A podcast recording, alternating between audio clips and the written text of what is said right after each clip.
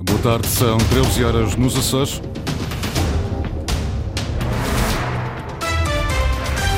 Vamos conhecer os destaques desta edição. Saíram bem cedo à rua alguns partidos no primeiro dia de campanha eleitoral para as eleições legislativas de 4 de fevereiro nos Açores, o retrato da manhã partidária neste jornal. Médicos internistas em falta nos Açores deviam ser pelo menos mais oito dos que os que existem, mas a exigente especialidade não cativa jovens médicos, uma preocupação expressa em jornadas de medicina interna nos Açores. Alojamento local gerou 220 milhões de euros na economia açoriana em 2022. Ainda estão por fechar as contas de 23. É esta hora 18 graus em Ponta Delgada, Angra, Horta e Santa Cruz das Flores. Avançamos agora com as notícias da região. Edição às 13 horas com a jornalista Margarida Pereira.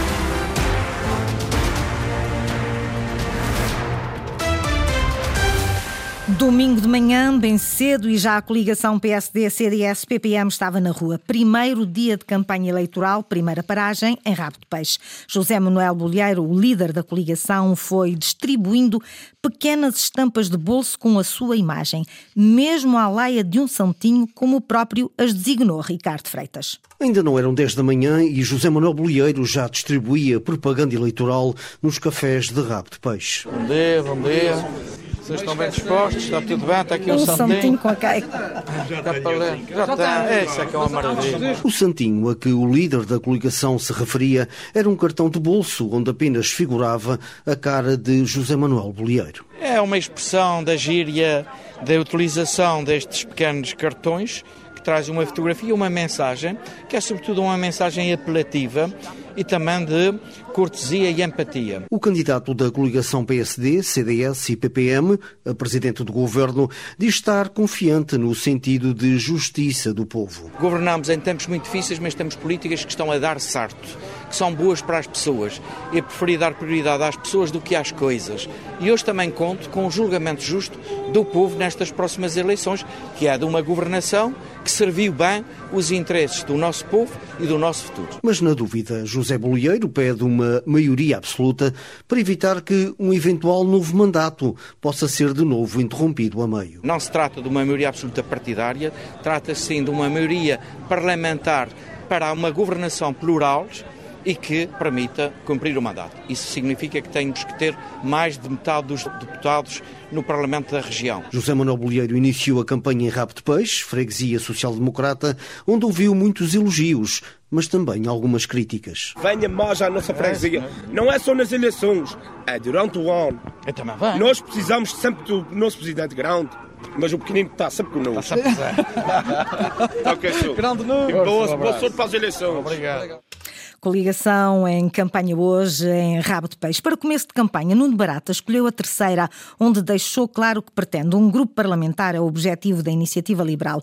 Nuno Barata, coordenador do IEL nos Açores, não esteve com rodeios e já pediu a eleição de um deputado pela ilha. A Iniciativa Liberal diz ter propostas para revolucionar o turismo na terceira. Francisco Faria. Objetivo primeiro da Iniciativa Liberal para as próximas eleições regionais. eleger um deputado pela terceira, eleger um deputado por São Miguel e passar a ter um grupo parlamentar.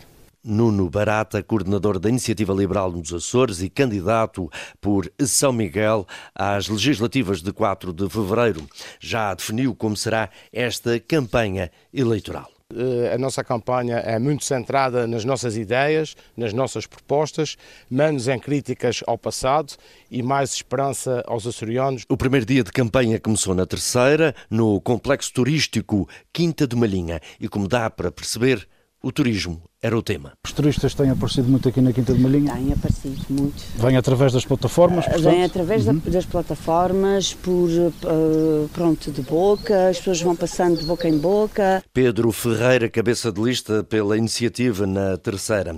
Revolucionar o turismo é a ideia principal. A terceira precisa de uma eh, revolta, de uma reforma profunda, por exemplo, ao nível do turismo. Já se percebeu que não faz sentido nós termos eh, a promoção turística que temos, eh, já percebemos que não faz sentido termos uma gestão amadora de um, de aerogar e de um aeroporto, já percebemos que os últimos meses de inverno de 2023 e estes primeiros de 2024 estão a ser um, um deserto absoluto para quem investe na área. Cativar a norte da Europa para rentabilizar investimentos turísticos na época baixa é o segredo para a iniciativa liberal que começou começou a campanha para estas legislativas regionais, visitando empresários do setor na terceira. Na última noite foi também Ilha Terceira o palco para dois comícios, ambos com líderes nacionais do PCP e do Chega. André Ventura diz que as eleições nos Açores já vão dar um sinal para as legislativas nacionais e espera grande crescimento do Chega na região. Certamente que os Açores serão um sinal que nós queremos que será já muito positivo porque os números que temos e a confiança na rua, sobretudo, é de grande, grande crescimento. Aliás, penso que é como todos os partidos dizem, que se há a certeza de que um partido vai crescer nos Açores, é o Chega. Quanto a José Pacheco, líder regional do Chega, mantém a convicção de que nos Açores não haverá governo de direita sem o seu partido. Mas Pacheco avisa que negociações só depois de contados os votos e sem pressa. Também na terceira esteve o líder do PCP, partido que não teve representação parlamentar no Parlamento açoriano na anterior legislatura. Paulo Raimundo está convencido que a situação vai mudar e que a CDU vai voltar à Assembleia Legislativa Regional. Estamos muito confiantes que assim vai ser. Eu diria que vai ser assim por, para corresponder a uma necessidade, não da CDU, mas do povo açoriano. Eu, nós, eu tive cá seis meses atrás, um conjunto de contactos, já na altura senti essa necessidade e hoje, hoje é muito mais visível ainda essa necessidade. É necessário que em 57 deputados haja pelo menos um deputado da CDU, porque isso fará toda a diferença a partir do dia 4 de fevereiro para a vida de cada um dos açorianos. Sobre o anterior governo dos Açores, Paulo Raimundo, líder nacional do PCP, diz que foi um governo de arranjos e de julgadas políticas que não teve em conta os interesses dos Açores. Os partidos já há semanas que andavam na rua, mas hoje fazem oficialmente, começou a campanha eleitoral nos Açores. Inês Linhares Dias. Parece que já se arrasta há semanas, mas é hoje o arranque oficial da campanha para as regionais de 4 de fevereiro. São 13 dias em que 11 forças políticas têm a oportunidade de esclarecer os açorianos. As comitivas partidárias intensificam agora um trabalho que já começou, prevêem-se milhares de quilómetros em viagens pelo arquipélago. Em causa está a nova configuração do Parlamento açoriano, 57 lugares para novos ocupantes, uma geometria que ditará também a formação do próximo governo regional. Na corrida estão PS, coligação PSD, CDS, PP, PPM, Bloco de Esquerda, Chega, PAN, CDU, Livre e ADN, que concorrem por todos os círculos, Nove de Ilha e o de Compensação.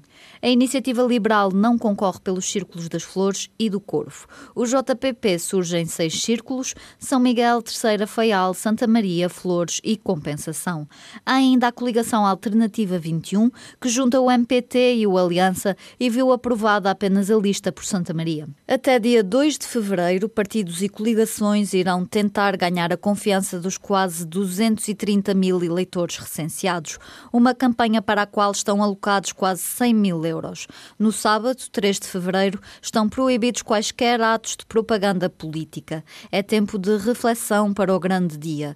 No domingo, 4 de fevereiro, os açorianos escolhem a composição do Parlamento açoriano para a próxima legislatura. É a primeira de três eleições em 2024.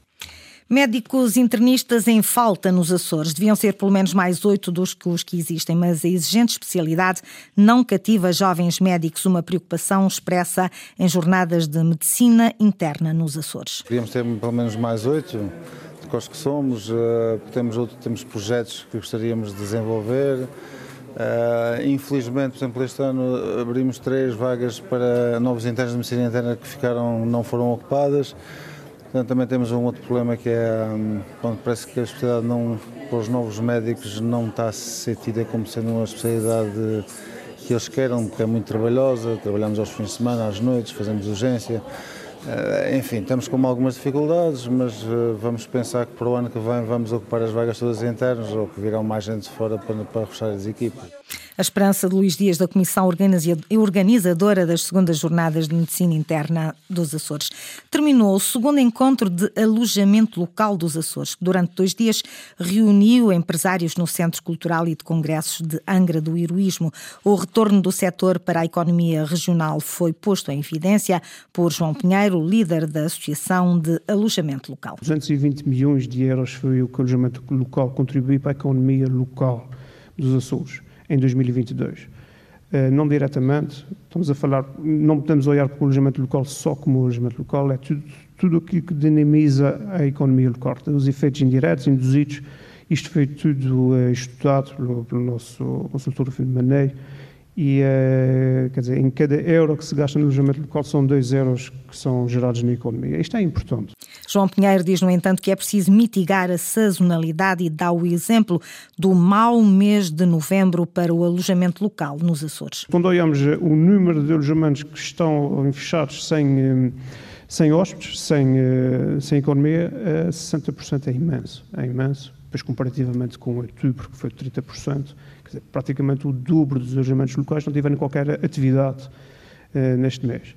Há um trabalho ainda por, por fazer, que é uh, a tal uh, mitigação da sazonalidade. João Pinheiro diz que há solução para mitigar essa sazonalidade. E como é que se faz isso? É só com o aumento do, de, de, de voos. Nós somos IAs, dependemos enormemente dos transportes aéreos e temos, uh, temos que assegurar assegurar cada vez mais companhias, novas companhias que tragam uh, hóspedes para cá. SATA e TAP não chegam, diz o responsável do alojamento local nos Açores. A Diocese de Angra quer dar visibilidade ao património religioso dos Açores, precisamente através do turismo, quer que seja redescoberto o património religioso dos Açores, vai promover a Diocese formação para guias turísticos. As inscrições estão abertas para os profissionais do setor, Luís Branco. Esta formação, promovida pela Diocese de Angra do Heroísmo, incidirá sobre o património religioso existente nas ilhas. Para a Associação de Guias dos Açores, é uma formação bem-vinda que preenche lacunas na informação prestada aos turistas. Para nós, a parte cultural realmente na nossa região achamos que por vezes fica um bocadinho esquecida, dando-se realmente muito, muita importância à parte da natureza, do ambiente, quando se faz a promoção turística e para nós como guias realmente vemos que o investimento na cultura é muito importante e atividades realmente, informações deste género, são para nós uma mais-valia. Filipa Martins, vice-presidente da Associação de Guias dos Açores. A formação vai decorrer nos dias 6 e 7 de fevereiro próximo, na Igreja do Colégio em Ponta Delgada tem despertado o interesse. Começamos a receber desde logo pedidos de inscrição e interessados, um, portanto, não, não só da Ilha de São Miguel, mas até de outras ilhas também, para participarem e ter a oportunidade de assistir online, por via remota, e portanto, neste momento já temos pelo menos 30 inscritos, só em poucas horas. Esta iniciativa da Diocese de Angra do Heroísmo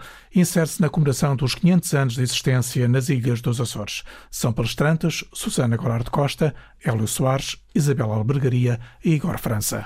O Santa Clara joga esta tarde em casa do Torriense em jogo da 18ª jornada da Segunda Liga.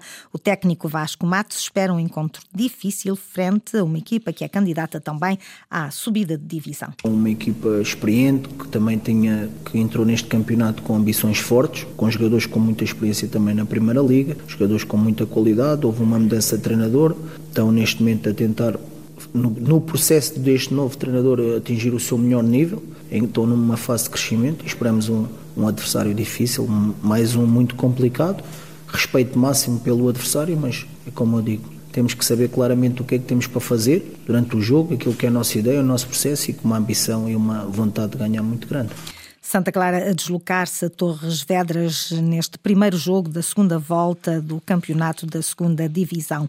No Campeonato de Portugal, há derby açoriano na Série C. O Lusitânia, líder da prova, recebe o rabo de peixe. O Fontinhas visita o terreno do União 1919. No Campeonato de Portugal de Futsal, adaptado, o Clube Desportivo Santa Clara não conseguia revalidar o título de campeão depois de vencer o Cava por 8-0 e o Futebol Clube do Porto por 13-0. A equipa açoriana empatou a três golos na partida decisiva frente ao Clube Gaia. Na competição realizada no pavilhão municipal de Amarante, foi o Gaia a celebrar o título pela diferença de golos. O Santa Clara ficou no segundo lugar. Foram as notícias da região, edição das 13 horas, com a jornalista Margarida Pereira. Notícias em permanência em cores.rtp.pt e também no Facebook da Antena Açores.